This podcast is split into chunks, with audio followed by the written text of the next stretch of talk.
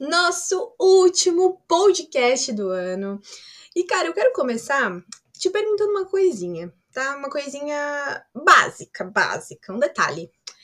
Quem disse que você precisa ser o melhor? Não. Quem que te falou isso? Eu lembro bem é, como é que essa questão surgiu na minha cabeça. E foi na época que eu trabalhava CLT, né, no meu antigo emprego. Num desses dias doidos, assim, de, de alta demanda, eu tava atravessando a rua cheia de material gráfico e eu constatei o seguinte: cara, eu definitivamente não precisava ser a melhor em tudo. Eu não precisava ser a melhor fotógrafa, a melhor designer, a mais top expert em marketing digital, a mais doidona conhecedora de leads, de inbound, de CTA e qualquer outro termo que impressiona e que a gente sempre esquece, né, o que significa no final. E eu pensei, caramba, essa é a resposta.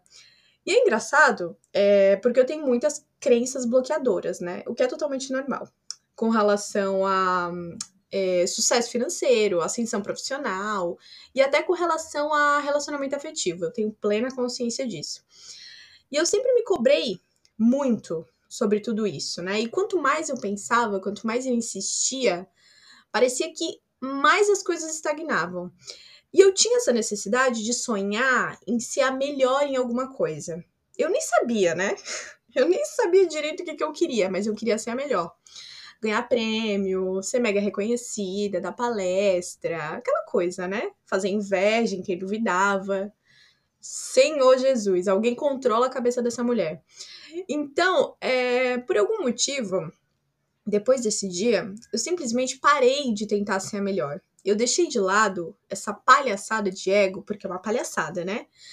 E passei a me concentrar nas coisas que estavam ao meu alcance, verdadeiramente ao meu alcance. E lógico, né? Eu ainda não sabia qual caminho seguir, mas eu tinha consciência do meu potencial. O meu potencial com produção, com fotografia, com design. Eu sabia que eu era criativa, que eu mandava bem na escrita.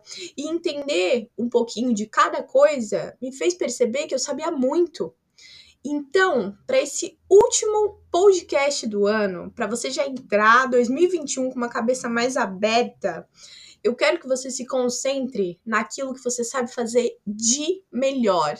Não importa o que seja. E mesmo que para você pareça muito pouco, mesmo que pareça uma coisa insignificante, nada, saiba que é isso que te faz ser diferente. Isso é o que te torna único. Então, cara, valoriza o teu processo e não se cobra tanto, beleza? Não me vá foder com a tua saúde mental, pelo amor de Deus. Eu tô contigo. Um beijo enorme, se cuida e tenha um ótimo final de ano.